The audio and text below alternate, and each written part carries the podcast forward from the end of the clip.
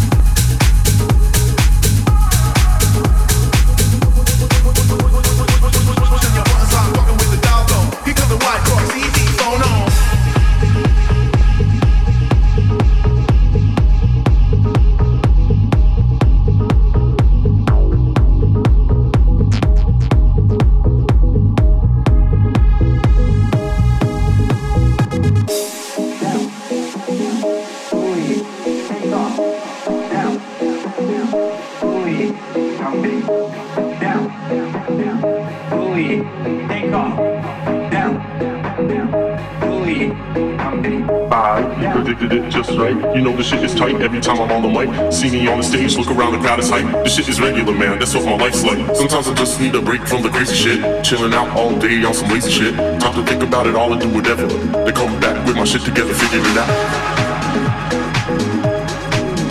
Figure it out. Figure, figure, figure it out. Figure it out. Figure it out. Figure it out.